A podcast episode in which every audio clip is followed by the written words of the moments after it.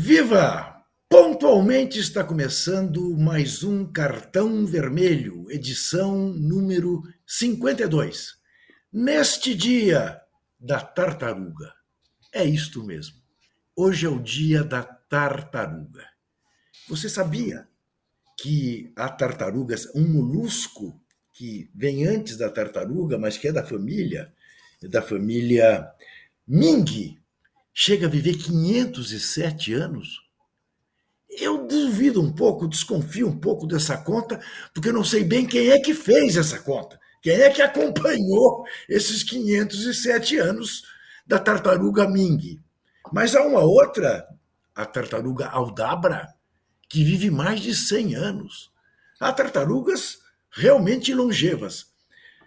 E a gente só espera que as coisas no Brasil aconteçam mais rapidamente do que vinha acontecendo a passos de tartaruga e para trás. Queremos andar para frente. Hoje, é claro, vamos falar do grande vitorioso da semana, este menino corajoso, Vinícius Júnior, que mudou o jeito de olhar para o racismo no mundo do futebol. Vamos falar dos desafios que tem os times brasileiros na Libertadores, que tem na Copa Sul-Americana, no Brasileirão. Para a felicidade de Zé Trajano, vamos falar um pouco de Pepe Guardiola e de seu Manchester City. É, vamos falar da entrevista dada por Jair Bolsonaro à revista Veja Vamos falar de como a imprensa espanhola inicialmente tratou o caso de racismo em Valência. Temos uma pauta variada. Neste momento, com 31 minutos, 32 minutos de jogo no Mineirão, os Atléticos empatam pela Libertadores. Jogo vital para o Atlético Mineiro. Para o Paranaense, nem tanto.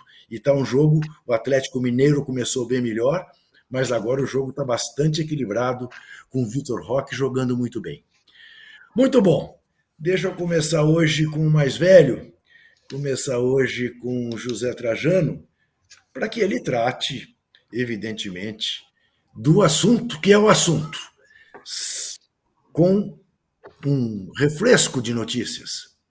A expulsão de Vini Júnior foi revogada.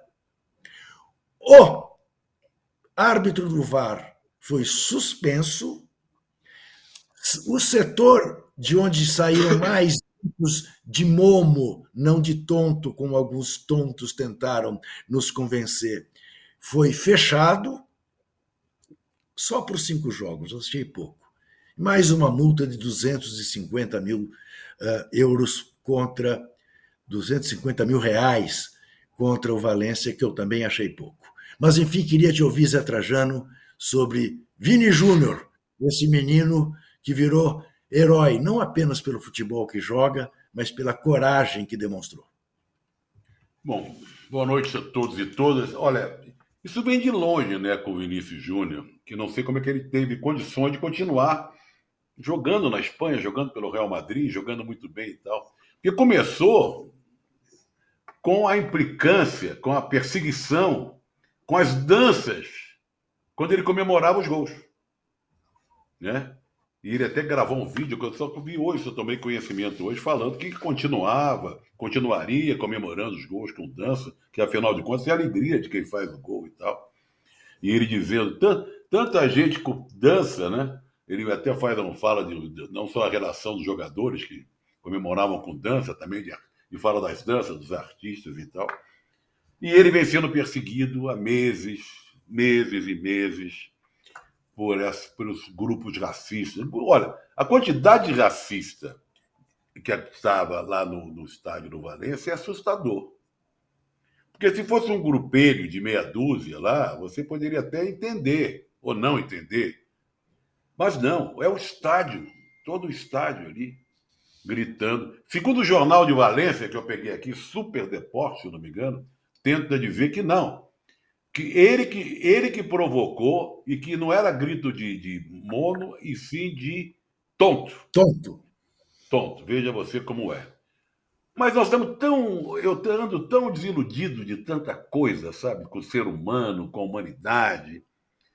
Fechando até aqui no Brasil. Você vê que esse Magno Malta falou? Uhum. Né? Querer. Mas ninguém se preocupa com o macaco. Serviço de Proteção aos Animais não se preocupa com os macacos. Quer dizer, é um cara que ia ser candidato a vice-presidente do capitão, não quis ser vice.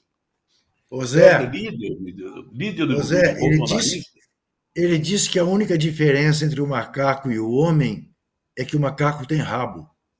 Exatamente. Mas voltando ao ele... Vinícius Júnior, a solidariedade é muito grande. Tem claro. que haver, mas continuar. Não podemos ficar nesse, nesse episódio, e essas providências são tomadas agora. Tem sete caras foram presos, três já foram soltos que estavam lá no estádio, quatro são ligados àquele boneco que, que representava o Vinícius Júnior, enforcado lá no viaduto, e só que isso aconteceu em janeiro. Isso. Só agora tomaram providência. Nós estamos em maio, agora tomaram providência em relação àquilo, porque houve um, um sentimento mundial né, de contra o que aconteceu, de indignação, né? A manifestação de, de, de gente ligada ao futebol, artistas, eh, políticos, o mundo inteiro. Você pegava repercussão no mundo inteiro. Mas eh, melhor do que tudo é o próprio Vinícius Júnior, que é um jovem né, lá de, do São Gonçalo, que faz um trabalho exemplar ligado à educação. Nós estamos vendo aí até imagens, estamos falando de solidariedade. Foi o que aconteceu com Cristo Redentor ontem, que ficou apagado por uma hora, né, em solidariedade ao Vinícius Júnior. Mas é ele resistir.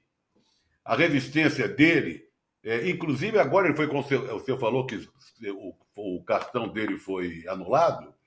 A CBF consultou o Vini Júnior sobre o amistoso que vai fazer na Espanha. E ele disse: não, tem tudo bem, pode, pode tocar e tal. Então, o, o, o que aconteceu é, lá em Valência passa a ser um marco da luta contra o racismo. É isso. Porque tem um personagem rico, forte, como esse jovem Vinícius Júnior. Eu, eu confesso é a você que eu, não, que eu não esperava tanta solidariedade, Juca. Tanta solidariedade. Apesar que ao Magno Malta, ao Magno Malta, eu, eu recomendo que ele se candidate à presidência do Planeta dos Macacos. É, mas só que, sabe qual é o problema? Que eu ando desanimado com a humanidade, com o ser humano, que um cretino como esse do Magno Malta se candidata amanhã a alguma coisa e é eleito. É, como exato, como se elegeu. Né? Isso, não. não é? Ele é não é de hoje, né? Eu estava comentando aqui antes do programa que eu sou de um tempo, e nós somos aqui, que é coisa recente, que, que nós achávamos que o Tiririca era uma coisa horrorosa no Congresso, que não representava nada. O que, que ele ia fazer no Congresso? Do Tiririca para cá, e o Tiririca até foi um congressista, defendeu os artistas de circo, os artistas abandonados, que entrou de gente maldosa, mau caráter, safada, cretina, como esse Magno Malta, entra aos montes. E por isso que desanima, porque o Bolsonaro acabou. Mas o bolsonarismo está aí vivo e forte, através da fala como esse Magno Malta. Mas o personagem da semana, que vai marcar a história do futebol brasileiro, do futebol mundial na luta contra o racismo, é o Vini Júnior. Garoto que eu não sei, Casagrande até pode falar muito. Como é que um jogador de futebol, com a idade dele, jogando num time como o Real Madrid, pode resistir a tanta pressão que vem sofrendo nos últimos tempos? É assustador. Muito bem. Uh, temos uma enquete simples. Quem dura mais? Vanderlei Luxemburgo no Corinthians ou Mano Menezes no Inter? Quem dura mais? Vanderlei Luxemburgo ou Mano Menezes? Responda dê seu joinha. Walter Casagrande Júnior. Eu quero, mais ou menos na linha desta pergunta que o Trajano te fez, eu quero que você faça um esforço assim de olhar para frente e me diga o que você imagina que possa vir a ser a vida do menino Hendrick no Real Madrid, do menino Hendrick na Espanha. Então, vamos, vamos, vamos por partes nessa história do Vinícius Júnior. Primeiro o seguinte, respondendo o Trajano. A gente nunca sabe o tamanho da nossa força, da nossa resistência. Porque nem sempre a gente precisa usá-la. A gente sabe da resistência e da nossa força quando acontece alguma coisa que você tem que agir é, pela sua sobrevivência, ou moral, ou de vida mesmo. Aí aparece o tamanho que, que a gente é. A gente não sabe, você não sabe o seu tamanho, Juca. Trajano, você não sabe o seu tamanho. As pessoas não sabem o tamanho delas. Eu sei o meu tamanho numa determinada situação, mas eu não sei o meu tamanho em outras situações, que é onde vem a resistência, onde vem aquela força interna que você fala, eu não aceito isso, eu não quero mais isso. Né? É essa, essa indignação que faz mover a força e a, e a, a, a moral do cara, né? Quando se fica indignado e quando você sofre. O Vinícius Júnior, ele tá. Agora, talvez a ficha não tenha caído para ele. Porque a ficha não cai quando a gente está vivenciando um fato. A ficha cai um pouco para frente. Ele vai continuar jogando futebol, ele vai fazer gols, ele vai perder gols, ele vai ganhar títulos, vai perder títulos, e a coisa vai andando. Mas quem está do lado de fora já sabe o tamanho e a importância do Vinícius Júnior. Nós, e todas as pessoas que estão apoiando, foram solidárias, que estão fazendo alguma atitude, que estão se mexendo para alguma coisa, já sabe o tamanho do Vinícius Júnior. Ah, tudo começou com o sucesso dele, Trajano.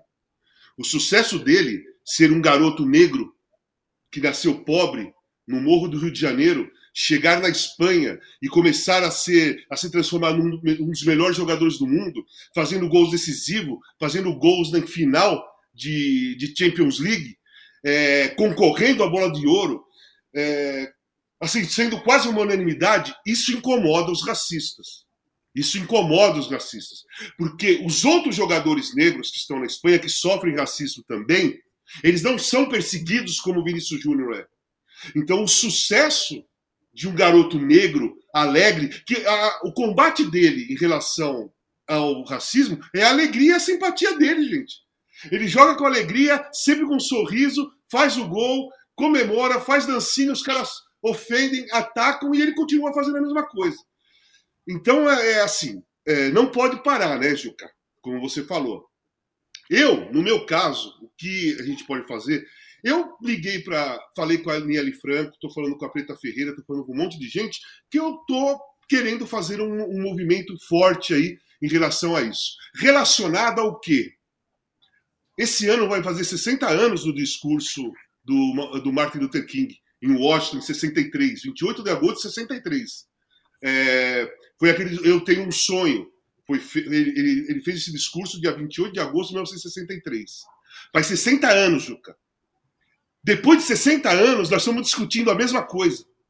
Nós estamos tentando lutar pela mesma coisa. Nós estamos tendo que dar o, pôr a cara para bater pelas mesmas coisas. Quer dizer, o mundo ainda não aprendeu que as pessoas têm que ser respeitadas independentemente das diferenças. Não é cor de pele, não é classe social, não é gênero, não é nada. As pessoas merecem respeito só por ser ser humanos. Nós somos seres humanos, então nós somos ser respeitados. Um tem que respeitar o outro, independentemente de qualquer coisa. E o mundo não aprendeu isso em 60 anos. Em 60 anos não aprendeu isso. Então, essa, essa memória que, que me veio logo de manhã sobre o Martin Luther King mexeu é, comigo com. Aumentou a minha indignação. Porque a gente, a gente vai lutando, uh, os caras vão sofrendo racismo, outros vão sofrendo homofobia, transfobia, é, outros tipos de preconceito, e a gente vai lutando conforme as coisas vão acontecendo, conforme as, as coisas vão acontecendo. Mas a gente não percebe o tempo que as coisas já deveriam estar diferentes. Né? Vamos pegar de 60 anos para cá, 1963, 28 de agosto. O discurso do Dr. Martin Luther King continua o mesmo. Ele, o sonho dele ainda não foi realizado totalmente. Né? O sonho dele não foi realizado totalmente. Então o sonho continua. E, se, e só vai ser realizado esse sonho através das pessoas que querem se mobilizar. Solidariedade é legal, postagens são bacanas, é, discursos são legais, mas isso já foi provado, já é provado para mim que não basta para você combater qualquer coisa. Discursos, postagens, manifestos não basta, porque se, se bastasse isso já teria acabado. Já teria acabado o machismo, já teria acabado ah, o assédio é, moral sexual, já teria acabado o, racismo, a homofobia, tudo já teria acabado, porque nós já cansamos de fazer discursos, de manifestos, de ser solidários. O mundo faz isso há 60 anos. Então, chega, não dá mais para ficar fazendo ser solidário. A solidariedade agora tem que virar atitude, né? O manifesto tem que virar fala, sabe? Nós temos que fazer movimentos reais, é, efetivos, com atitudes para combater o racismo de agora em diante. Não vai ser com bandeirinhas, manifestos, nada disso. Então eu estou pensando sim numa manifestação bem forte, é, em lembrança, em homenagem ao discurso do Martin Luther King, mas a esse problema que o Vinícius Júnior está tá, tá sofrendo nos Estados Unidos. Porque, cara, é o seguinte: o, o, fazendo uma analogia com o futebol americano, o racismo ele foi ganhando jardas. Ele foi ganhando jardas. E chegou a voltar, voltou agora a ter perseguição. É um passo para isso virar mundial. Porque estão perseguindo um cara que é famoso, um cara que está jogando lá dentro, dentro do futebol, no Real Madrid. Pensa quantos, quantas pessoas negras que são de periferias, que já recebem, já são perseguidas, como os garotos que são assassinados toda hora lá no Morro do Rio, de Janeiro a, pela polícia, despreparada e protegida pelo Estado. E na periferia de São Paulo e tudo. Na periferia de São. Paulo, lá nos Estados Unidos, o George Floyd, Sim. por exemplo, né? Sim. Ao vivo, ele foi assassinado Agora... ao vivo por um policial branco. Então não, basta, não, não tem que falar mais, sabe? Hum. Você acha que um menino da idade do Hendrick segura uma barra dessa? Cara, eu acho assim. Se, a, se o mundo forçar, se a gente. Nós temos que cobrar a Espanha uma mudança de comportamento. Certo? Primeiro, porque isso faz parte da mentalidade. Como que você vai mudar uma mentalidade? Você não acha que só muda, que só muda no dia em que os jogadores pararem, irem claro, para o vestiário e não jogarem sim, mais? Sim, eu acho o seguinte: Está terminando, a, tá terminando o campeonato. Faltam três rodadas, se eu não me engano. Sim. Né? Eles vão para as férias. A Europa vai para as férias. Se não tiver um movimento efetivo de mudança de comportamento, regras, leis, punições para o Campeonato Espanhol da próxima temporada, os jogadores não deveriam voltar a jogar. O campeonato deveriam fazer uma greve antes do campeonato começar. Tem que ser mostrado uma coisa efetiva, prote... de proteção, de cautela, de, de prevenção, de punição, para começar o campeonato, para se começar um novo campeonato. E, na minha opinião, não são só os jogadores que, que jogam na Espanha. Tem que ser os claro. jogadores que jogam nos grandes centros da Europa. Sabe, claro. campeonato italiano, campeonato alemão, campeonato inglês, né? campeonato francês. Enfim, todos os campeonatos, eles têm que se preocupar com aquilo que está acontecendo na Espanha, porque se aquilo não acabar, vai pular para o campeonato deles. Vai, vai pular para o campeonato deles, que já acontece, gente. Acontece racismo em todo lugar, mas não na proporção que está acontecendo diretamente com o Vinícius Júnior. O Vinícius Júnior tá, ele se transformou num herói, num grande combatente do racismo, sem violência. Sem violência. Por isso que eu lembrei do Martin Luther King. Porque a luta do Dr. Martin Luther King pelos direitos civis dos negros americanos, pela contra a, a, política racista nos Estados Unidos, era através da paz, não era através da guerra. Né? É e o Vinícius Júnior combateu, tá, está combatendo o racismo dentro do futebol espanhol sem guerra, é na alegria da simpatia. É isso que nós estamos Dançando. fazendo. Dançando e fazendo gols. José Quinhões Trajano. Falar de futebol não tem sido fácil ultimamente. Tivemos um domingo, veja você. Tivemos um Grenal, que é o clássico de maior rivalidade no país. Vitória do Grêmio, 3 a 1 Tivemos o clássico do povo no Maracanã, mais de 66, 65 mil pessoas. Flamengo 1, Corinthians 0 na Bacia das Almas, gol do Léo Pereira machucado, todo um drama em torno do jogo. E o assunto foi, é e continuará a ser Vinícius Júnior. Nisso tudo, meio que fica despercebido que o líder do Campeonato Brasileiro não parece ser fogo de palha. É o fogão mesmo, que ganhou até do Fluminense, do nosso glorioso Fernando Diniz. Oh, oh, Juca, depois do trazendo, eu posso falar sobre o Fluminense? Claro. Um pouquinho? Tá bom. Claro. Eu queria te ouvir sobre o Botafogo, ô José Trajano. Você que viu tantos, tantos Botafogos fabulosos. Você sabe que eu era para ter raiva do Botafogo, né, como torcedor. Por vários motivos. Primeiro, é um momento, é uma história que vem de longe. Até a década de 50, América e Botafogo disputavam quem tinha mais torcida, né? quem seria o quarto time do Rio de Janeiro, a quarta torcida do Rio de Janeiro. Aí vem o, os anos de 1950 e o América começa tinindo. Em 50 perdeu o campeonato na última rodada para o Vasco, perdeu a melhor de três em 55, disputaram em 56 para o Flamengo. A América ainda era a quarta torcida do Rio. Aí surge, sabe quem? Mané Garrincha. Aí Aí começou a ficar quase impossível. Mané Garrincha, veio Didi, veio Amarildo, Paulinho Valentim, Zagallo, que tinha começado no América, passou pelo Flamengo, foi pro Botafogo. Aí o Botafogo tinha vários jogadores campeões no mundo, em 1958, Newton Santos, tinha quatro. E o América foi ficando para baixo e o Botafogo passou a perna no América em termos de torcida. Anos e anos se passaram, você sabe dessa história o América foi para a final da Taça Guanabara com o Botafogo. Jorginho era o técnico do América.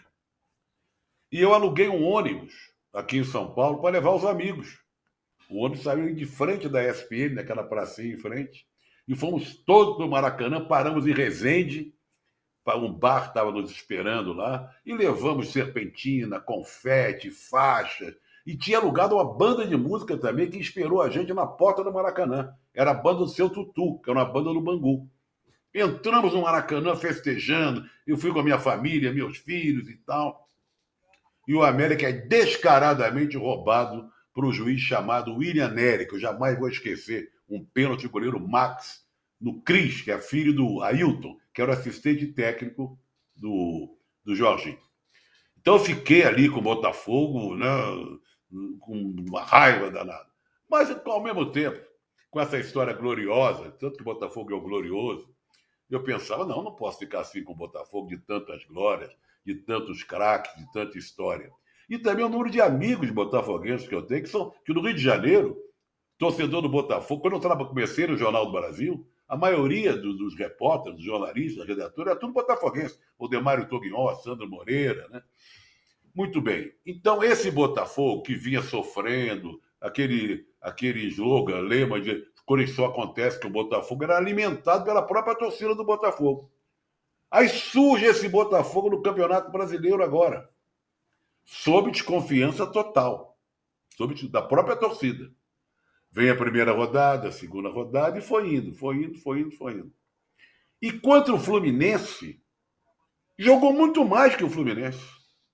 Então, tudo aquilo que a gente achava que era fogo de palha, não virou fogo de palha, pelo contrário. Ele mostrou um time bem armado, com bons jogadores, com jogadores tarimbados, outros jovens, se impôs no, contra o Fluminense. E já se passaram sete rodadas. E o Botafogo é líder e só perdeu a invencibilidade para o Goiás. Mas é líder isolado, até com uma boa distância em relação aos outros. Então, eu sei que falta muita coisa, tem muita água para correr debaixo da ponte, mas seria uma maldade minha dizer, não reconhecer o que o Botafogo vem jogando agora. Agora, em relação ao Fluminense, o Casão vai falar. É para a gente desconfiar, ficar com a pulga atrás da orelha. Ficar com a pulga atrás da orelha. Aí o Casão vai explicar por quê. Fala, Casão. Eu, eu sempre, eu sempre, eu já, falei diversas vezes que eu gosto do jeito que os times do Início jogam. Mas também sempre falei que tem prazo de validade e é um estilo só. Tá? É um, ele tem um tipo de jogo só. é, isso começou a acontecer. Ó, primeiro, não foi só o Botafogo que jogou mais que, que o Fluminense, Trajano. O Fortaleza jogou mais e o Flamengo jogou mais pela Copa é do Brasil também, é. fazendo é. o mesmo estilo de jogo, os três. Marcando lá em cima, não dando espaço, os três dominaram o, o Fluminense. Só o Flamengo não conseguiu fazer gols. O, o Fortaleza fez quatro e poderia ter feito oito. O que acontece? Vocês vão lembrar do que eu vou falar. O São Paulo era primeiro colocado sei lá, três campeonatos atrás, cinco, seis pontos de diferença. O primeiro, o primeiro fato aconteceu. O São Paulo foi eliminado pelo Grêmio na Copa do Brasil no Morumbi. Dali foi perdeu aquele jogo para o Bragantino lá em Bragança que teve aquele escândalo do, do Fernando Diniz com o Tietê, né? Tietê, escândalo do Fernando Diniz contra sim, o Tietê. Claro, claro. É, é? Uma vergonha. De, então, uma vergonha. Depois, na outra semana, o que aconteceu? O Inter veio aqui no Morumbi, marcou São Paulo em cima, meteu cinco. Ou quatro. Quatro ou cinco. Aqui no Morumbi. E o São Paulo começou a perder todos os jogos. Eu, fui, eu fiz todos os jogos. O São Paulo estava em primeiro, a Globo transmitia muitos jogos do São Paulo, nós fomos fazendo, fazendo, fazendo, fazendo, até ele sair da liderança. E eu fui fazendo jogos e todos os times foram dominando o time do Fluminense e ganhando, ganhando, ganhando, ganhando, ganhando. O time de São Paulo ganhando, ganhando, ganhando, ganhando. Ok. Nós estamos num momento que parece, parece que isso está começando a acontecer. Os times estão, os, os, os times já estão é, sabendo como jogar contra o Fluminense. Isso não significa que vai perder todas. Não, não. O Fluminense é um grande time, joga muito bem. Eu acho que vai continuar lá em cima da tabela. Mas não vai ser mais aquele espetáculo em todos os jogos. Fluminense vem a Itaquera no domingo enfrentar o Corinthians. Corinthians Sim. que joga na quarta-feira, amanhã, contra o Argentino Júnior. E o Fluminense pergunto... joga também essa semana, né? Sim, Sim. Aqui, eu acho que quinta, quinta-feira, se eu não me engano. Sim, o joga na quinta, né? mas, e na Bolívia. Na Bolívia. Na Bolívia. Chega cima. aqui desmilinguido. É. Né? é uma grande chance de o Corinthians fazer, tirar a cabeça para fora da zona do rebaixamento. Uh, minha pergunta curta e seca para você, Casão. Se você fosse presidente do Corinthians, você mandava a força máxima para a Argentina ou já dava Libertadores como coisa consumada e perdida e se concentrava no jogo do domingo? Eu fazia um misto, ia jogar lá na Argentina e ia me concentrar no domingo, porque o campeonato que o Corinthians tem que disputar é o brasileiro. Tá. E, o, Brasil, e o, o campeonato brasileiro do Corinthians é um torneio nesse momento. Um torneio de oito, nove clubes. Daqueles que tem sete para baixo, é o torneio do Corinthians. É esse o torneio do Corinthians. O Corinthians o Corinthians tem que ganhar três da Libertadores, esquece, não está jogando bola para ganhar três partidas. Né? E no domingo tem um detalhe, Juca. No domingo, se jogar como jogou contra o Atlético, vai tomar um monte do Fluminense, vai perder o jogo na arena. Se jogar como jogou contra o Flamengo, vai bater de frente e vai dificultar o jogo com o Fluminense e tem até chances de fazer o resultado. Porque tem que para jogar contra o Fluminense, está provado pelo Fortaleza, pelo Flamengo e pelo Botafogo. Tem que ter coragem de agredir. Não pode ficar com medo do, do tipo de jogo do Fluminense. Tem que agredir. Agredindo, Bom, o Fluminense tem dificuldade. Estamos vendo ali, estávamos vendo a expressão de Vanderlei Luxemburgo. Outro dia, no poste de bola, Zé Trajano dizia que até ficou com pena dele na hora do gol do Flamengo. Depois, o Zé Trajano, depois do gol do Flamengo, ele deu mais uma entrevista em que ele cometeu a seguinte frase: Na vida a gente tem que tomar atitudes. Por exemplo, se você vive numa casa que tem dois banheiros e fica na dúvida, na hora do aperto, em que banheiro que você vai, você acaba fazendo nas calças. Eu, modestamente, como análise do filósofo, analista do filósofo Luxemburgo, resumo: ele fez nas calças. Ô, Juca, o, o campeão de audiência merece assim, um troféu pelas entrevistas pós-jogo é o Luxemburgo. Ele tem caprichado, né, caprichado nesse fraseado dele. Né? Eu não tinha sabido dessa aí, não. Ele está sensacional, impecável. É um filósofo, Luxemburgo. É um filósofo, professor filósofo. Né? Professor filósofo. Agora, volto, falando no jogo contra o Flamengo, eu fiquei eu falei que estou com pena do Luxemburgo pelas circunstâncias do jogo. Né? O Corinthians tentou, sabia que tinha um time mais fraco que o Flamengo, mas o Flamengo desfalcado ali no meio de campo, você jogasse sem o Everton Ribeiro e sem o Derrascaeta, né? mesmo assim, o Corinthians teve chance de ganhar o jogo. E tomar um gol naquela circunstância, por falha da defesa, deixar o centro machucado, e que foi se esconder lá na frente, fazer um gol de cabeça, eu fiquei com pena. Gol aos 49, eu lamentei. Eu lamentei pelo que aconteceu, pelo ocorrido durante os 90 minutos, ou mais de 90 minutos, porque o gol foi depois de 90 minutos. Só isso. Agora, como você falou no, no, no posse de bola, o Corinthians subiu um degrauzinho. Não quer dizer que jogou bem. Ele subiu um degrau em relação ao que estava jogando mas tem que subir muito mais degraus para sair do sufoco que está vivendo. Afinal de contas. Trajano, ele, tá ele, subiu, ele subiu um degrau no que estava jogando e desceu um degrau na tabela, porque o Cuiabá ganhou ontem. Foi, é. Aliás, que decepção do Cruzeiro. Além do Cruzeiro, ontem teve uma vitória no feminino, parabéns para as meninas, para as mulheres do, do feminino, conseguiram a classificação entre as oito e deram de 3 a 1 no líder Flamengo. E os marmanjos perder em casa para o Cuiabá, com o gol do queridíssimo Davidson, que é, que é uma figuraça. Ele fez, um gol, fez um gol bonito, hein? É, é não, o Casão, não sei se você viu, não sei se você viu, Juca. Ele, pegou, ele perdeu uma bola para o zagueiro. O zagueiro deu um chapéu nele. Bom, e, e, deu um chapéu e tocou. O que, que o Davidson fez? Foi cumprimentar por ter o cara dando um chapéu nele. Ele achou legal, jogada maravilhosa. É, e não fez de sacanagem, não, nem para gozar o cara. Ele foi mesmo cumprimentar. Não, e outra, antes de começar o jogo, ele, ele fez o gesto do punho cerrado antirracista em homenagem ao, Isso, ao Vinícius Júnior. Ele que jogou exatamente. quatro anos na Espanha. É. Jogou lá na Espanha. É isso. Muito é bem. personagem assim que o futebol precisa também. Tipo, então, só então, só para falar uma coisa. O Davidson, todo mundo, muita gente a maioria das pessoas ironizava, ria das coisas que ele fazia. Ele fazia. Aquela, aquelas simulações eram ridículas mesmo. Sim, Mas, era. fora isso, ele tem uma coisa ainda de raiz do futebol, que é essa de cumprimentar o cara porque tomou, o cara deu um chapéu nele é um cara que ele, pô, ele ficou irritado que tomou um chapéu. Você tomou um, uma, uma, jogada que todo mundo tenta dar. Mas, mas ele achou legal, né? Achou legal e cumprimentou. Fez um gesto antirracista antes do jogo, coisa que outros não pensaram em fazer. Ele fez. É então verdade. o Davidson, ele não, é, ele não é tão fora da, da, da, da, do planeta como as pessoas acham que ele é. Muito pelo contrário. Em algumas coisas, ele está mais dentro do que a grande maioria dos jogadores de futebol, tá? Ele está mais dentro do que a maioria. Hã? Muito bem.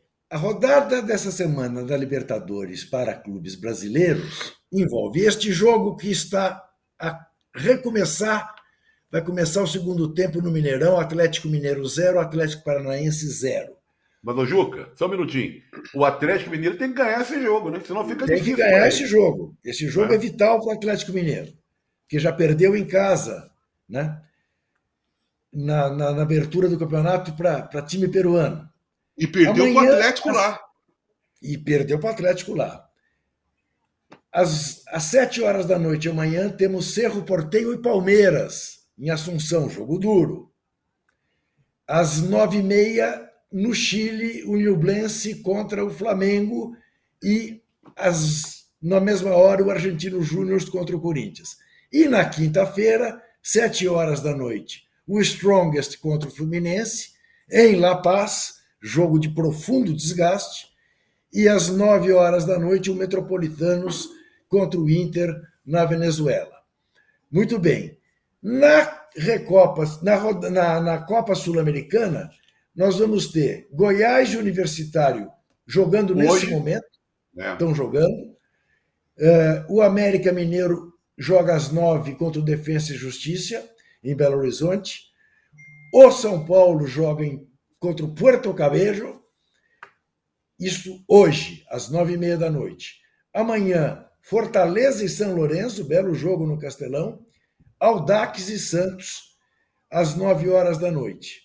E na quinta, o Botafogo visita o César Valerro e o Bragantino visita o Oriente Petroleiro. Não, esse jogo não é em Bragança, não. Esse jogo não é em Bragança, o Oriente Petroleiro veio. Aqui, segundo o Rubão, é, é na Bolívia. Porque é uma rodada, tanto da Libertadores Sul-Americana, que os times brasileiros saindo muito de casa, né? Exatamente. A Libertadores é todo mundo saindo para jogar fora, praticamente. Exatamente. A nossa enquete está dando Luxemburgo ficará mais tempo do que o Mano, 62 a 38. O Jaque Oliveira me pergunta se eu não concordo que não é vexame a eliminação do Corinthians na primeira fase, que é uma saída honrosa. Eu estou de pleno acordo, Jaque. É uma saída honrosa. Sai de fininho, sai a francesa, vai embora, fala, olha, só, que, só que tem um detalhezinho aí. O vexame é. pode vir no playoff para ver se vai para a Sul-Americana. Se o Corinthians é. pegar o terceiro, ele vai pegar. Se o Corinthians pegar terceiro lugar, ele pega o segundo, algum segundo lá da Sul-Americana, para disputar Daí... uma vaga na Sul-Americana. Aí, se, se for desclassificado, é vexame. E antes de chamar o nosso primeiro intervalo, por uma questão, Casão, que você vai entender, de fidalguia, cavalheirismo, espírito esportivo, é óbvio que, da mesma maneira que o Chelsea recebeu o Manchester City domingo, fazendo o corredor e aplaudindo, eu quero ouvir José Trajano falando de Pepe Guardiola e seus blue caps. Uh, e lembrando, Zé, e queria a tua opinião, embora semana que vem voltaremos a tocar nesse assunto, ao Manchester City faltam dois jogos para a Tríplice Coroa. O Manchester United pela Copa da Inglaterra em Londres e a Inter de Milão em Istambul. Não há dúvida nenhuma, né, Zé, que é claro que a Champions é mais importante para o Manchester City, que não ganhou nenhuma. Mas a rivalidade é muito maior com o United, né? que não haverá de querer permitir que o City seja o segundo time até a Tríplice Coroa, coisa que até hoje só o United tem. É verdade. Primeiro, eu quero também participar dessa, dessa, dessa fileira, desse corredor aí, por exemplo, batendo palmas para o título, né, para o Guardiola e seus Blue Caps, né? Porque o time é sensacional. É o melhor time do planeta, ganhou com o pé nas costas. E o Arsenal, até teve um texto do meu filho, do João, até satisfeito, triste pelo fato de. Mas louvando, chegamos longe demais. Foi o único time que conseguiu ainda dar um certo calor, criar um certo frisson no campeonato, até quase o final. Porque os outros todos bilinguiram. Né? Você vê a diferença do, do City para o próprio United, para o Liverpool, para o Chelsea, para o Tottenham, para os Big Six ali, né? A grande surpresa é o Newcastle, né? O Newcastle que, tá, que vai se classificar para a Champions. Mas merece. Classificou. Olha, classificou Hã? com empate. Já classificou, já classificou. A disputa ali é o, é o. Acho que nem dá mais chance pro Liverpool também. Né? Não, um, um, empa um, empate do United quebra o Liverpool. Então, ó, mas eu acho que em relação ao que falta para conquistar a Tríplice Coroa, essa rivalidade em Manchester, eu acho que pesa muito. E é uma chance do Manchester United ganhar alguma coisa esse ano também, que foi uma campanha hum, ali, né? Então, acho que, claro que o título por título, ganhar a Champions, claro, ganhou a Champions nacional, é um título importante, maior taça da Europa, do mundo, sei lá o quê. Mas o que vai pesar nesse jogo, acho que entre um jogo e outro, eu acho o jogo mais difícil contra o United. Pela rivalidade, Só... né, pela disputa Só... na mesma cidade. O United ganhou a Copa da Liga Inglesa. Reconheça que o United ganhou a Copa ganhou. da Liga Inglesa. É verdade. É, é não é o primeiro título do ano. Eu nem dou bola porque está lá embaixo. Tá é, mas mas para quem não ganha nada, ganhar ah, a Copa sim. da Liga Inglesa é... é... mais ou menos o Botafogo ter ganho a Taça Rio, né? que foi do quinto ao último, ao oitavo lugar lá no Rio de Janeiro, no Carioca. Ou São Paulo, ou São Paulo ganhar o Paulistinha no ano passado.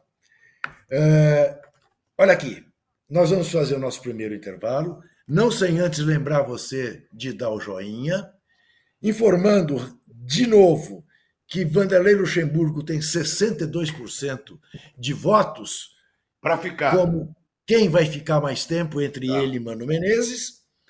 E a gente volta com o segundo bloco, porque a essa altura, Zé Trajano, Walter Casagrande, o nosso Rubens Lisboa está se descabelando com aquela cabeleira que ele prende, faz coque e tudo mais, porque hoje batemos o recorde. Temos 41 minutos no primeiro bloco. Uma beleza. Zé Trajano, se eu estivesse na ESPN nos seus tempos de absoluto rigor, eu estava demitido, não voltava para o segundo bloco, porque estourei a grade. Não há de ser nada. A gente já volta.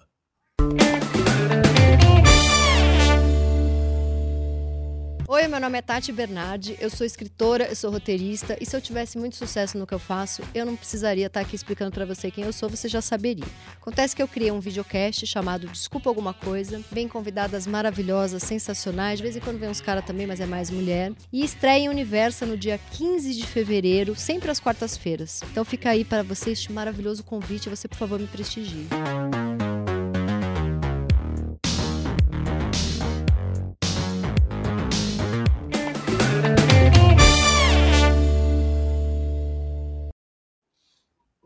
E eu volto com uma ótima notícia para a torcida do Furacão, uma péssima notícia para a torcida do Galo.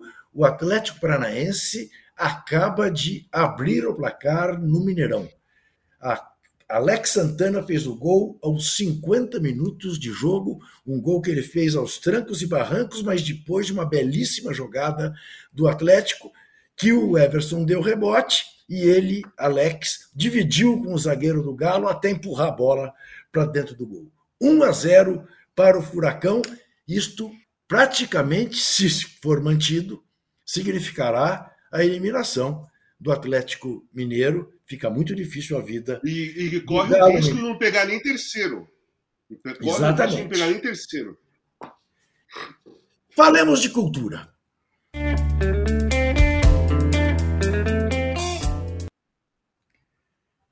Eu quero falar, já que o assunto tem sido, será, continuará a ser racismo, eu quero indicar três livros que são básicos para entender a questão do racismo, a questão do racismo estrutural e para uh, se defender de racistas e para não cometer, mesmo inconscientemente, porque nós fomos educados numa estrutura machista, a gente, até no linguajar, machista não, racista, machista também, mas racista, até no linguajar a gente reproduz palavras que são, é, são racistas.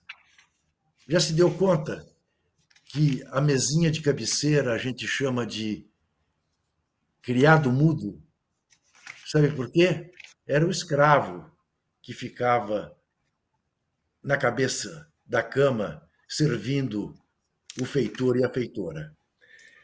Racismo Estrutural, de Silvio Almeida, é um brilhante livro para que a gente entenda sobre o que é o racismo estrutural. Lembrando que Silvio Almeida é filho do ex-goleiro do Corinthians, Barbosinha, que tinha este apelido em homenagem ao velho Barbosa da Copa de 50, que pagou o preço mais alto que um jogador de futebol já pagou no Brasil, como ele dizia, de prisão perpétua, condenado pelo erro que ele não teve no Maracanã. Racismo estrutural. O Barbosinha, pai do Silvio Almeida, que é o nosso ministro, né, das relações eh, da, da, da proteção racial, o Silvio, o Barbosinha também nunca mais jogou no Corinthians como goleiro, depois que num jogo contra o Palmeiras foi acusado pelos dois gols palmeirenses. Então, racismo estrutural de Silvio Almeida. O pequeno manual antirracista da Djamila Ribeiro, pela Companhia das Letras. Este é aquele livro com o qual você se defende e aprende a não cometer, mesmo inconscientemente, atitudes racistas. E, finalmente, um brilhante livro do sociólogo Gessé Souza, Como o Racismo Chegou ao Brasil. para a gente entender que até hoje nós vivemos numa sociedade escravocrata, que até hoje nós não libertamos os escravos, que até hoje nós queremos que os negros fiquem na senzala e nós brancos nos achamos os reis da cocada e não somos. Somos minoria, inclusive, no Brasil. Esses são, essas são minhas três dicas para esta semana em que o assunto está aí latente e deverá continuar a ser. Casão quer falar do documentário Mulheres do Microfone. É, antes de tudo, eu quero falar que eu li e tenho comigo o da Djamila, é, o pequeno dicionário antirracista da Djamila Ribeiro. Já li algumas vezes, às vezes abro para ler alguma coisa e me ajudou muito. Melhorei bastante né, no, no, no raciocínio. Meu raciocínio está sendo rápido para não cometer esses erros. Então, esse, esse documentário que é feito pelo, na, pela ESPN, que eu assisti na Star Plus, já está na ESPN, se eu não me engano, conta a história das jornalistas mulheres, as pioneiras e as atuais que participam do jornalismo esportivo. Todas as dificuldades, entrevistas, assim, fantásticas, oh, Juca. A Regiane Ritter, a Simone Melo, sabe? É, é, é todas a, a... Esqueci o nome dela, depois eu lembro. É, todas essas pessoas que sofreram, né, que foram as pioneiras, não podiam entrar em vestiário, é, eram sofriam assédio constantemente, eram olhadas com meio com desprezo, principalmente para os jornalistas daquela época, e que eu dei entrevista para todas elas e tenho ótima relação, relação com todas elas. Eu achei muito importante esse documentário, porque nós estamos num momento que vai ter Copa do Mundo feminino, temos um campeonato feminino no Brasil correndo solto, legal, na Europa toda, né, no mundo todo, e temos as jornalistas que trabalham não só no futebol feminino, e hoje em dia narradoras, comentaristas, repórteres também, né, comentaristas de arbitragem, trabalhando né? Nesse meio machista que vocês sabem, vocês são mais, mais velhos do que eu, vocês sabem muito bem como é machista o meio do jornalismo esportivo. Né? Vocês sabem muito bem como é que é. Então eu recomendo, é muito legal, muito legal. Foi feito pelo Marcelo, da, da Sport Gomes, da, Marcelo Gomes. Marcelo Gomes, da ESPN. E eu recomendo porque eu assisti na sexta-feira e, sabe, eu queria que continuasse. Para mim, acho que foi curto, tinha que ser mais, porque foi muito interessante. Zé Trajano. Olha, eu quero falar de um festival de cinema, de uma mostra que vai começar dia 1 de julho, que é o, uh, o Ecofalante, que é muito interessante, que reúne filmes sobre meio ambiente, é, sustentabilidade, ecologia. E tem um filme que eu vi o trailer, que eu coloquei no programa hoje da TVT, que me chamou muita atenção, cujo nome é Cinzas da Floresta.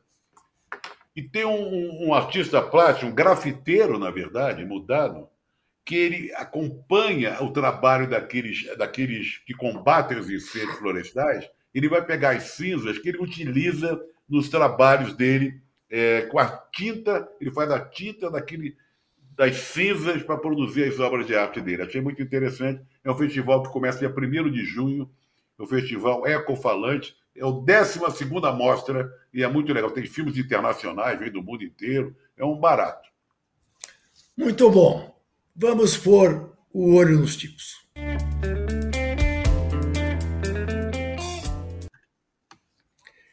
Eu quero fazer menção, primeiramente, à maneira calhorda, a maneira covarde, mentirosa, nojenta, asquerosa, ponha todos os maus adjetivos que você conhece, que um jornal de Valência tratou imediatamente a questão acontecida no Estádio Mestalla, chamando o Vini Júnior de mentiroso. Este jornal. Super, Tem um nome aqui, vou... ah, tá aí, super, é, tá, super tá Deporte. Você passando por Valência, não compre esse jornal jamais, porque diz Vinícius no provoques e no pé dessa página nós não estamos conseguindo mostrar eles chamam o, o, o Vini de mentiroso. Diz que Mestalla és de primeira. É de não, primeira. que não gritavam, não gritavam mono. E não gritavam é, tonto. que não gritavam mono, que tonto. gritavam É. tonto. Bom, hoje este mesmo jornaleco está indignado com a punição ah, a que a Federação Espanhola submeteu esse, esse, esse episódio. A- o fato de ter interditado parte do estádio, de ter multado o Valência, de ter anulado o cartão vermelho ah, do Vini Júnior. Eu tenho vergonha de dizer que eu sou um periodista, porque estes que hacen como ellos não são periodistas, são canalhas, não passam de canalhas. Muito bueno. Dito isso, quero fazer um elogio aqui à repórter Marcela Matos, da revista Veja, que teve a dura tarefa de entrevistar o senhor eh, genocida e ouviu, eh, quer dizer, eu não vi ela fazendo a entrevista, mas ouviu sem corar todas as barbaridades de que ele foi capaz de dizer. E foi também responsável por fazê-lo começar a entregar os seus amigos aos leões.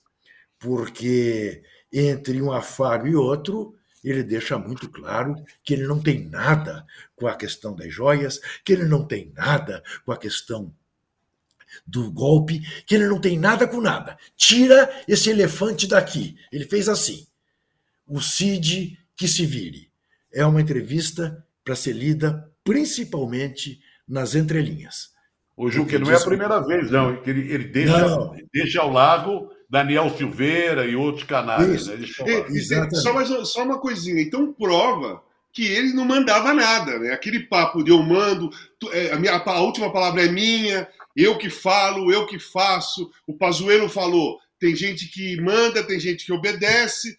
E pelo jeito, se, desse jeito que ele está falando, ele não sabia de nada, ele não mandava nada, todo mundo fazia o que queria sem ele saber. É muito cara de pau, né? Muito cara de pau. É muito cara de pau. É isso, é um cínico, é um hipócrita, além de genocida, além de miliciano. A gente já volta.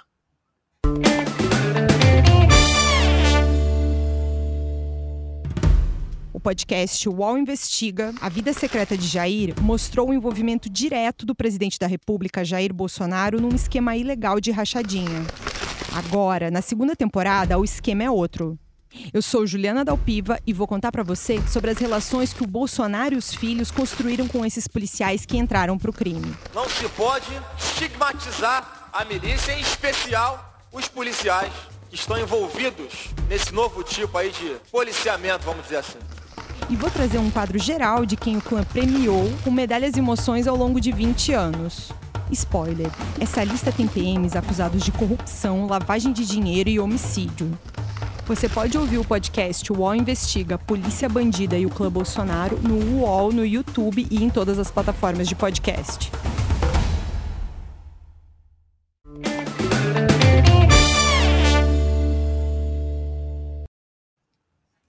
Muito bem, nos dê o seu joinha.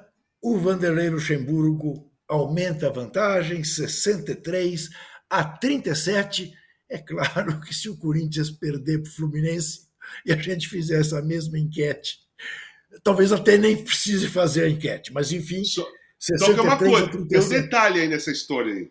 Uma Qual é? demissão está ligada à outra. Isso, uma isso. demissão está ligada à outra. É isso. É. É que tem assim, isso aí. ó, porque é o seguinte, se- olha só como é a história. Tem duas cadeiras para três caras correr. Um vai ficar fora, porque o Rogério Ceni se fala muito que ele vai para o internacional, se fala bastante. Se o Mano cair, vai o Rogério Ceni. E aqui se fala bastante que se o Luxemburgo cair, vem o, o, o Mano Menezes. E aí o Vanderlei vai ficar sem a cadeira. Só tem duas cadeiras para três caras que estão correndo em volta dela. Quer dizer, dois, dois estão sentados Mas e um aí, está correndo em volta. mas aí, ocasião, aí é aquele risco. Tem duas cadeiras, você não tem uma atitude para que cadeira você vai Ah, sentar. Aí você vai ficar em pé. chão. Ou senta no Ou chão. senta no chão. É isso. Casão, tem uma pergunta aqui do Edmar que só você sabe responder. Ele pergunta se nós já vimos, eu não vi, o documentário sobre racismo Extermine Todos os Brutos, na HBO Max. Você já viu? Não, eu não vi inteiro, vi umas partes, é de 2021. É, eu preciso sentar e pegar uma, uma sequência e começar a ver esse, esse documentário. Porque eu sei que é interessante, eu vi algumas partes, me chamou a atenção, mas é época que eu estava vendo outras coisas, não parei para assistir. Foi legal ele falar, como ele se chama? O cara? O Edmar. O Edmar. Obrigado, Edmar. Você fez bem, porque é um que tem que parar para assistir mesmo. Boa dica. Eu também não sabia, vou prestar atenção, vou olhar. Zé Trajano você caprichou nas efemérides hoje. Eu vou lhe dizer. Bom, eu espero que você que está nos vendo tenha, tenha tempo para ficar aqui até às 10 horas da noite conosco, porque o que tem de efemérides de Zé Trajano é uma grandeza. Começando por Silvio Caldas Zé Trajano, que ah. nasceu 115 anos atrás, morreu em 98, aos 90 anos. Fale-me de Silvio. é dele com a, com a saudosa Inesita Barroso. Olha que, olha que Inesita foto legal. É Inesita, é Inesita que está com ele aí. Silvio Caldas tinha aquela. O Caboclinho Querido, como ele era chamado, né? Grande seresteiro. Grande compositor também, porque Chão de Estrelas é dele com Areste Barbosa. É uma das músicas mais conhecidas e tocadas na música popular brasileira. Ele nasceu no Rio, mas passou muito tempo aqui em São Paulo, Atibaia, se não me engano, tinha um sítio ali. E tinha uma coisa muito interessante torcia pelo América. Isso é bom que se registre aqui, né? E tinha aquela coisa também que ele anunciava sempre a despedida dele da, dos palcos, ficou conhecido. Anunciava o fim da carreira e tal, havia um sentimento, acabou, tchau. Aí depois passava um tempo ele voltava, aí ele anunciava de novo. Virou até piada isso, até hoje se coloca um pouco isso. Muito bem. E olhe, você que eventualmente não conheça Silvio Caldas, Procura, porque agora você acha isso tudo fácil, né? Você só dá um Google que você acha. Procure uma gravação dele de uma música de Vinícius de Moraes, Os Olhos da Amada. É uma coisa absolutamente de você ouvir e ficar em paz com o mundo. Ouça. Oh, minha amada, que olhos os teus. É um negócio extraordinário. Bom, hoje completa 91 anos o extraordinário meio-campista Dino Sani, que foi campeão mundial pelo Brasil na Copa de 58, que jogou é, no São Paulo, de onde foi jogar na Itália, virou ídolo da Fiorentina, voltou para cá. Não, Fiorentina não, no Milan. Milan. No Milan. Milan. É, ganhou a Champions League. Ganhou a Champions. Me confundi agora por quê? Porque me chamou a atenção aqui, gol do Galo, Paulinho, se não me engano. Um a um. Deixa eu olhar. Saído pela direita, entra na área, Hulk divide, Paulinho faz o gol. Um a um. um Dino tá depois que veio da Itália, fez um extraordinário meio de campo com Roberto Rivellino. Rivelino começando a carreira, ele terminando a carreira. Mas um meio de campo extraordinário, Dino Sani e Rivelino. Parabéns, Dino Sani. Elegante técnico jogando futebol. Uma elegância sabe, maravilhosa. Você sabe que eu vi uma foto, eu vi uma foto hoje do Corinthians, com o Dino Sani, obviamente, mas lá agachado, Marcos, Rivelino é, e Flávio Minuano. Eu não sabia Flávio que o Flávio tinha jogado muito tempo no Corinthians. Eu não sabia, Sim, eu achei jogou. que tinha sido, tinha sido um, um, tempo curto. Mas o Flávio jogou muito tempo no Corinthians, né? Esse time. No... Ele saiu, jogou time... no Porto, jogou no Fluminense, né? E ficou muito tempo Esse no Corinthians. time representou a seleção brasileira num amistoso na Inglaterra. 1963, se eu não me engano. Exato. Otton Bastos faz 90 anos hoje. Grande ator. Nós estamos vendo aí uma cena de Deus e o Diabo na Terra do Sol, né? Onde ele dá um show, né? Filme do Glauber, né? Baiano, um dos maiores atores do cinema brasileiro, 90 anos, está aí. Ator muito de cinema, né? Muito de cinema. Fez agora. Na televisão. Há pouco tempo. Também. O Paciente, né? Ele fez O Paciente, não foi? Do filme do Tancredo Neves. O Paciente. Não sei, não sei, mas é um grande ator. Eu, assisti no, eu fui assistir no cinema. Ele fez, ele, é, ele fez o papel do Tancredo, se eu não me engano. Baita ator.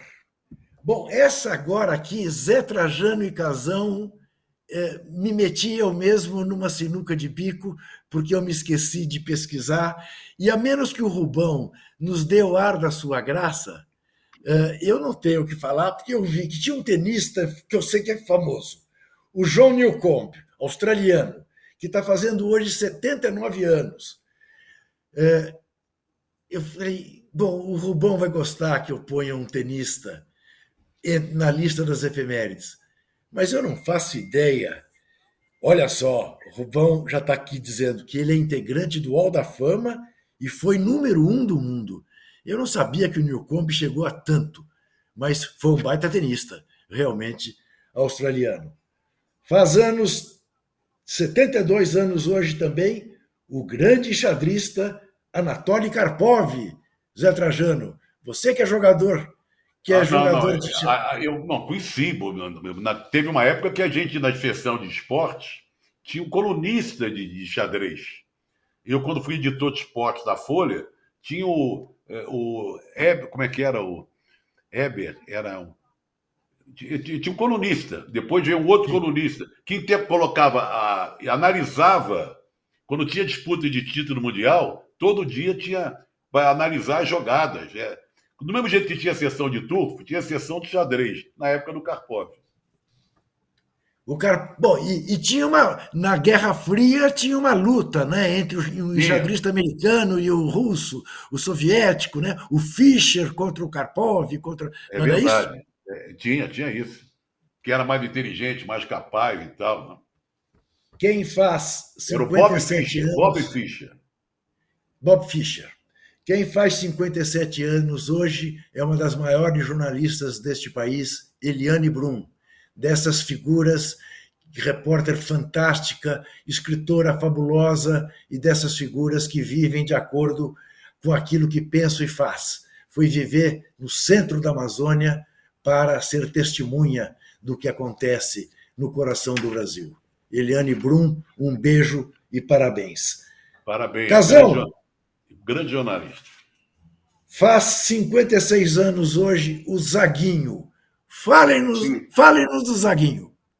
Pô, o Zaguinho jogava na, na base, na, um pouco antes de eu sair do Corinthians, 85, 86. É, ele jogava. Ele jogava. É filho do Zag, né? O antigo jogador do Corinthians. Depois eu encontrei o Zaguinho, que ele fez muito sucesso, jogou Copa do Mundo pelo México. Lá na, na preparação da Copa do México, nós ficamos na, na sede do, do América do México. E aí ele ia lá conversar com a gente. O Zaguinho é, ele seguiu passo, os passos do pai, né? Porque eu acho que ele nasceu no México, inclusive, se eu não me engano. Sim. E foi quando o pai jogou lá no México. E ele foi para lá, jogou Copa do Mundo, um excelente jogador, super conceituado no futebol mundial. E tem um detalhe que eu vou, é uma piadinha que o Edson, você lembra do Edson, lateral direito? O Edson, Sim, que jogou na ponte. O Edson, era, o Edson era engraçadíssimo, né? Então nós fomos sentar, a gente ia viajar, nós, nós sentamos na arquibancada do Parque São Jorge para ver o, o juvenil do Corinthians jogar e o Zag estava jogando. O Zaguinho estava jogando. Aí o Edson desceu na grade e falou assim: entre em zigue-zague.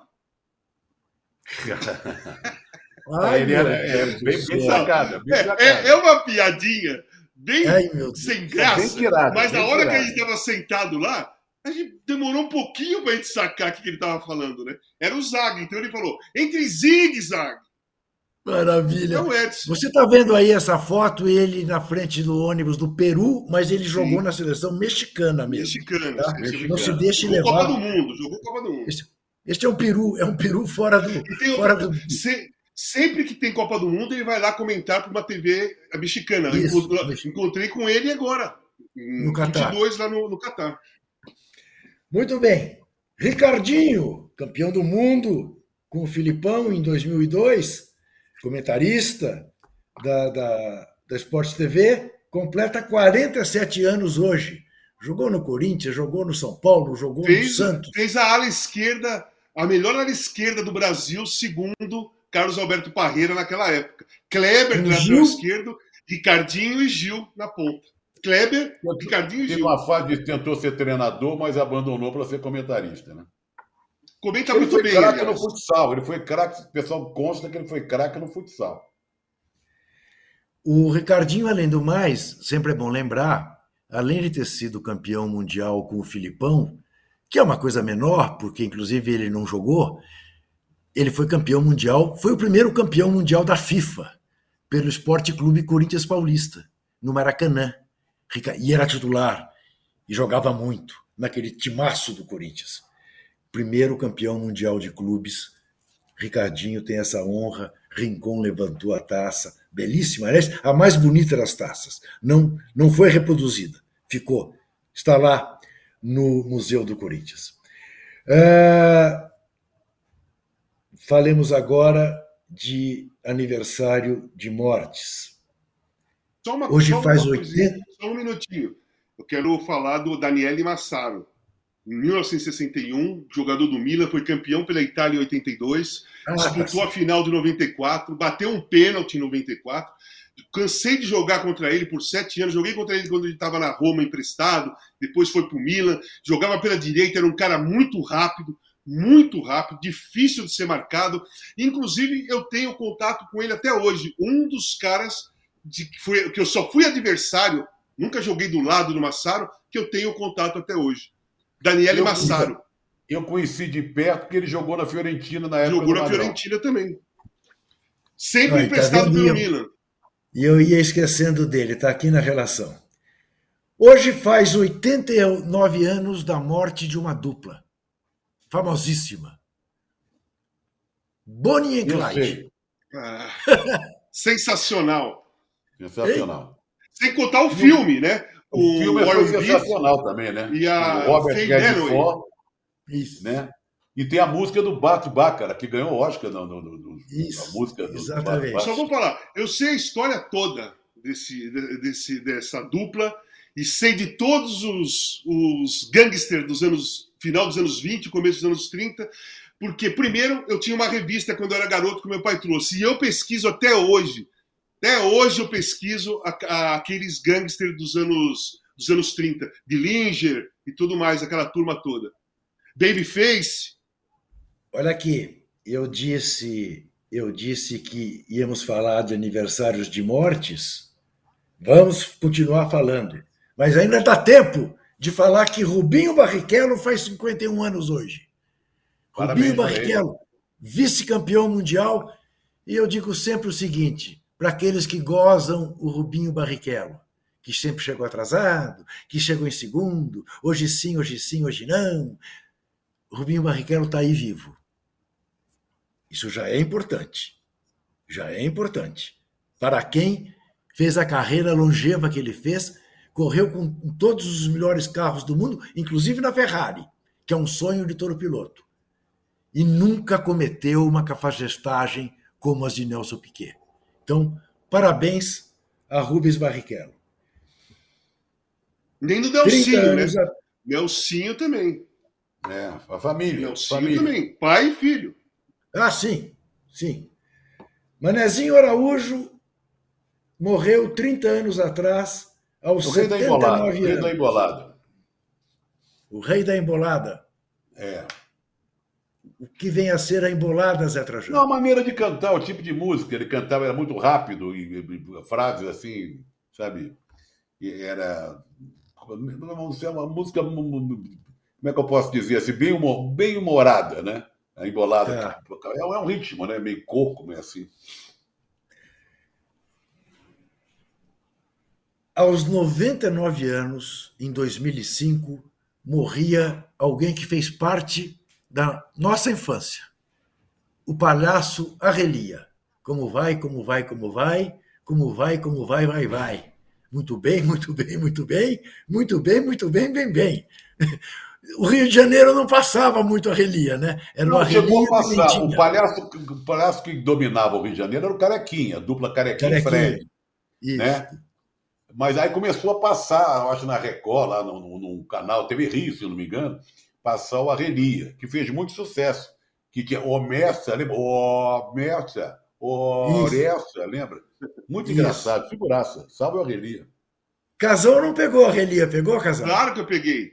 Claro, eu ah, peguei sim. Pegou? De pequ... Claro, lógico. Pequeno, lógico que eu vi a Arrelia é. na TV. Passava na TV o programa do Arrelia, cara. Casão, eu cada vez mais acho que você é gato ao contrário, entendeu? Que você é mais velho mesmo do que você diz, tá? Não, Porque nasci em é 63, pô. Nasci em 63. Nós temos 10 anos. Nós temos 13 anos de diferença. Sim, eu nasci em 63. Eu, eu tinha 6, 7 anos, vi o Arrelia. Você foi ver Pô, também? O Arrelia morreu quando, Juca? É verdade. É, é verdade. Morreu em 2005, tá certo. Então, Aos 99 anos. Final do, da metade dos anos 60, vai, no finalzinho dos anos 60, dos anos 70, tinha o programa do Arrelia na TV, pô. Circo uhum. do Arrelia, era Circo do Arrelia. For, fora que é o seguinte, eu li, eu li muito, pesquiso muito, eu sei muita coisa antes do meu nascimento, né? Bem, muitas coisas. Não tem cartão dourado hoje não e cartão vermelho, não? Eu tô Calma, tem, tem. Faz 15 anos da morte de Roberto Freire, psiquiatra, jornalista, escritor, morreu aos 81 em 2008, nosso grande amigo do Zé Trajano e de mim, e meu, e nosso, grande é, figura, é. um combatente, um cara inteligentíssimo, criativo, à, à frente de seu tempo. Roberto exatamente. Freire, o verdadeiro, o verdadeiro Roberto Freire, né, Zé Trajano? É, não, e não aquele impostor, né? Exatamente. E morreu há nove anos, aos 67, morreu jovem, um extraordinário zagueiro do Santos Futebol Clube, da seleção brasileira de 70, Campeão do mundo. Joel Camargo que era até para ser era até para ser titular da Copa do Mundo, é. né? É, foi acabou sendo Piazza por uma uma jogada tática mas, do, o João Saldanha jogava Joel Camargo? É. Jogava Joel Camargo. O Dias e Joel Camargo. E na reserva Fontana. O Joel ficou lá atrás. Exatamente. Exatamente. Joel Camargo, coisas da vida brasileira, leiloou a medalha dele de campeão do mundo no fim de vida. Grande zagueiro, clássico, jogava uma barbaridade. E agora é a hora do cartão dourado. Eu acho calma, que... não, vocês estão esquecendo. Agora eu peguei vocês dois. Agora eu peguei vocês dois. Lógico. Aí, aí. É, é, em 2017, nessa data, morreu Roger Moore. Ah, o 007? 007. Segundo 007. Primeiro é. foi o Sean Connery, depois Roger Moore, depois veio a, toda, a, a trupa toda. Ou ele foi o terceiro, mas foi ali. Mas, mas ele fez muito sucesso como 007. Lógico que fez, cara. Ah. Fez, ele fez três, quatro filmes, eu não lembro quantos então, já que é para falar de cinema, 81 anos hoje da grande Helena Inês, que foi uma das musas do cinema, do cinema novo, depois cineasta, né? casada com Rogério Sganzella. Pô, não, não, não, se pode esquecer nunca de um 007, gente. Desculpa Exatamente. aí. Desculpa tá aí. certo. Tá feito o registro. O meu cartão dourado, eu tenho certeza, é o de vocês e não cabe para mais ah, ninguém. não tem erro. Hoje não tem erro, nem o dourado, nem o vermelho. Vinícius Júnior é o nosso cartão dourado desta semana. E que seja por muito tempo. E agora, a vinheta do cartão vermelho.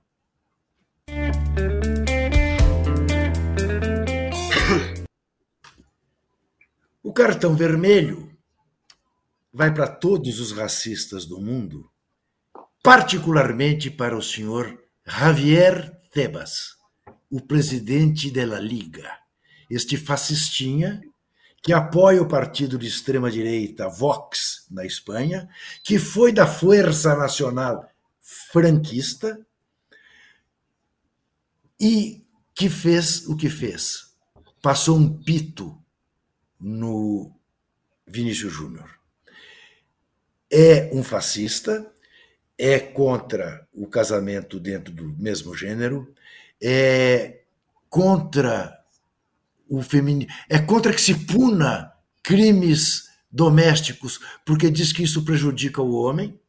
Contra a imigração. Contra os imigrantes. E o presidente do partido dele, deste Vox, esteve no Brasil em dezembro de 2021, num congresso de extrema-direita, promovido, sabem por quem? Por Eduardo Bolsonaro. Aí eu pergunto: é estranho que seja este o presidente de La Liga que passou um pito em Vinícius Júnior? Então, para ele, o nosso rotundo cartão vermelho.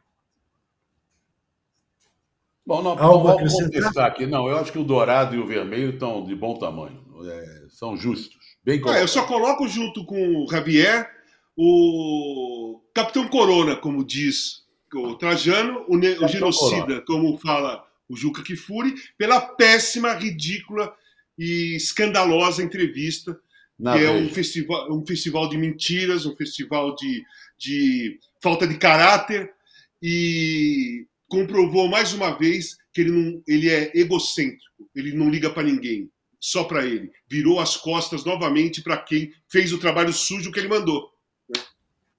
62 a 38 para Luxemburgo, permanecerá mais no Corinthians do que o Mano no Inter. 85 minutos no Mineirão. Posse de bola do Galo, 72%, 1 a 1 no placar. Amanhã tem o All News Esporte com Domitila Becker. Ao meio-dia tem o de primeira com Marcelo Azan, Bruno Andrade e PVC. Às 18 tem o fim de papo com o âncora Eduardo Tironi. E na sexta-feira, às 9 horas da manhã, com o Zé Trajano, com o Arnaldo, com o Tironi, com o Mauro César e comigo, o Posse de Bola. Até lá. Até terça, sete e meia da Até noite. terça. Um abraço.